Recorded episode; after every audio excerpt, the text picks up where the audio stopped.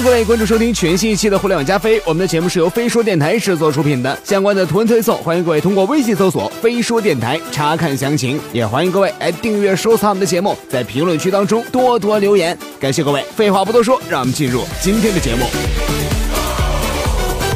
今天的节目，我们来跟各位聊聊有关付费阅读的事儿。有质量的新闻报道不应该是廉价的。这句话呀，是美国新闻集团掌门人说的，而且说这话不是近年，而是在二零零九年的时候，他说这句话呀，也是震惊了全球的传媒业。新闻集团旗下的所有新闻网站都将要实施收费，这也是在零九年啊，人家美国新闻集团就这么干了。八年之后，财新传媒也宣布开始了全面的收费模式。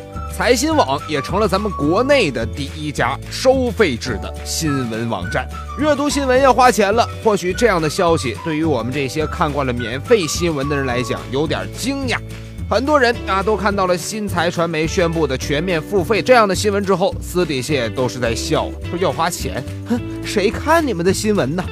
事实上，自媒体时代呀，微信公众号乃至于许多平台，像飞某人的个人平台哈，也开通了类似这样的付费或者是赞赏的功能。而一些平台靠着这些付费活了下来，而且活得很好。其实啊，对于消费者而言，付费阅读可能也是好事儿一桩。免费那确实很有吸引力，不用花钱，点开直接看就行了，总有一种占便宜的感觉。但事实上啊，这天下哪有免费的午餐呢？我们免费阅读的内容很多，但是这些内容的产生都是要有成本的。那这些成本是谁花的钱呢？答案是广告商。所以说，我们打开网页，惹人烦的广告便不停的向你招手，各种你习惯的搜索，打开之后可能也是超多的广告融入其中，那实在是不胜其烦呐。在这种阅读环境之下，其实买单的还是。读者自身，免费阅读给我们带来了什么？我们又能从免费阅读当中得到什么？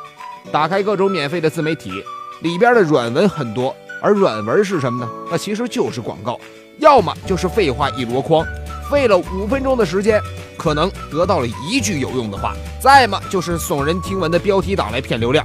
震惊了，转疯了，这东西你不看你就不是中国人啊！类似这样的东西，这些东西越来越多，它其实也是浪费了我们的宝贵时间。看来之后什么都得不到。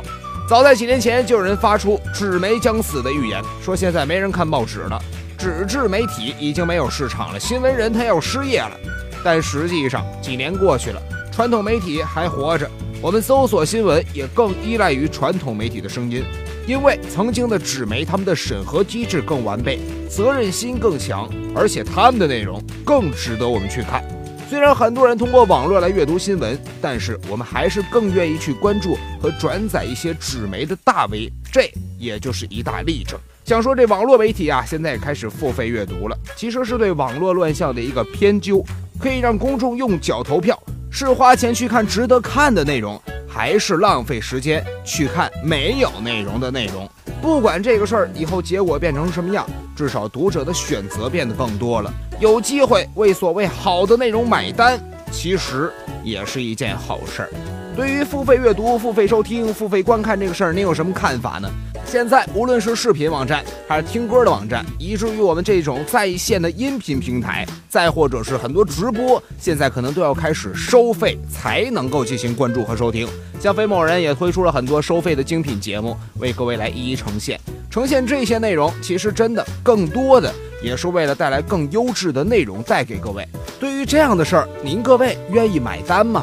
也欢迎各位在我们的评论区留言，或者通过微信搜索“飞说电台”来与我们取得交流互动，来看看相关的图文推送，这个是免费的啊。或者也欢迎各位来通过微信搜索“飞说电台”来支持一下飞某人为各位带来的更多精彩的精品节目。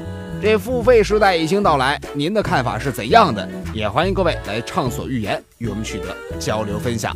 好了，以上就是本期的互联网加费的全部内容了。相关的图文推送也欢迎各位在微信当中搜索公众号“飞说电台”查看详情，收听更多节目。我是小飞，我们下期再会。